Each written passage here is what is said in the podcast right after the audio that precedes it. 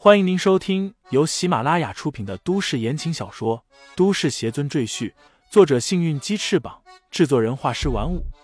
感兴趣的朋友，请看主页，点亮我的关注，点亮你的夜空。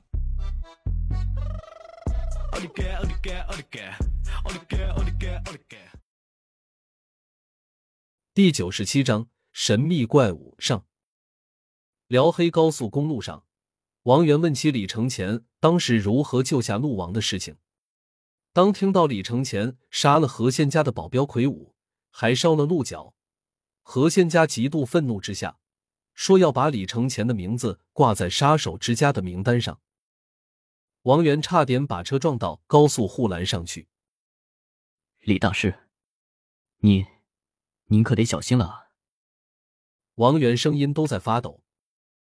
杀手之家可不是一般的组织啊！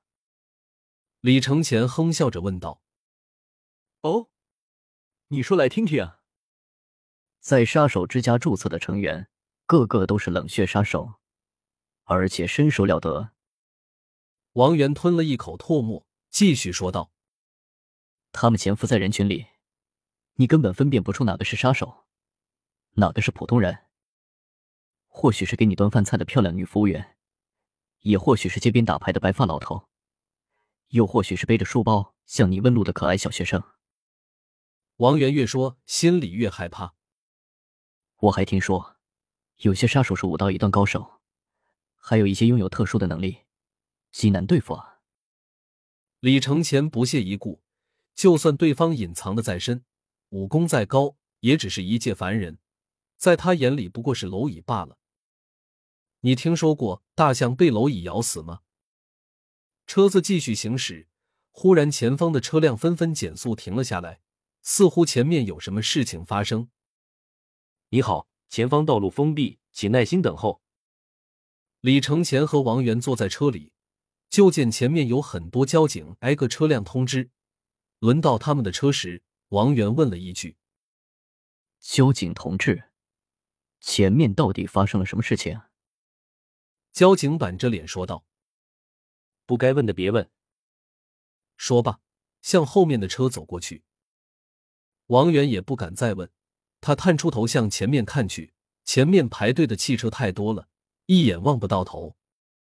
有许多人从车上下来抽烟闲聊。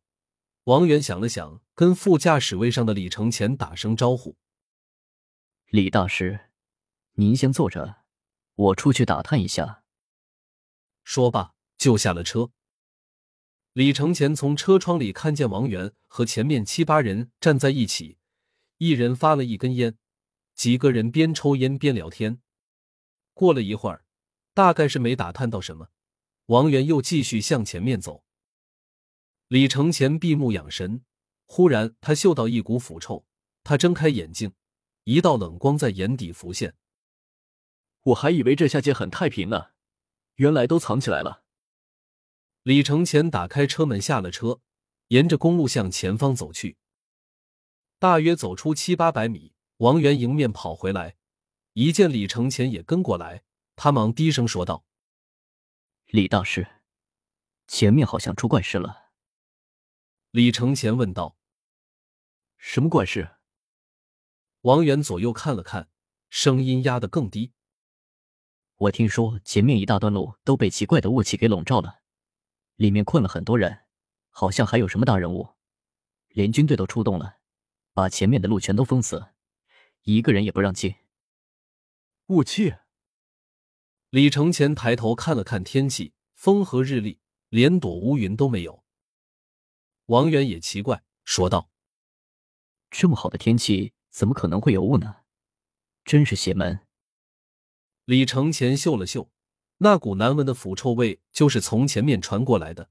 他沉声道：“走，去看看。”王源顿时一愣：“啊，看看，李大师，军队把路都封了，谁也不让进。”见李承前不理他，继续前行，王源只好咬咬牙，快步跟了上去。二人来到了所有汽车的最前面。这里已经拉上了警戒线，十几个荷枪实弹的士兵守住路口，禁止任何人通行。李承前看向远处，那里果然被一大片白雾所笼罩，那雾气极其浓厚，目测里面的能见度不足三米。有很多汽车在雾气中若隐若现，但一个人影都看不见，现场显得非常诡异。在雾气前方一百多米的位置，有几个绿色的军用营帐，一些士兵正在安装天线，调试各种各样的设备，貌似是个临时指挥所。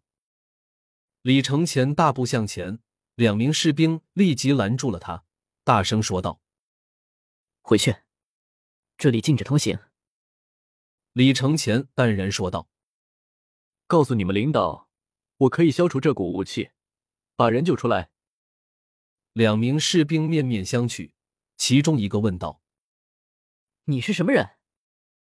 李承前报上名字，那士兵说道：“我会转达给上级。”你留在这里，不许走。说罢，大步向警戒线后的营帐跑过去。不多时，一个身穿中山装的中年男子跟着士兵跑过来。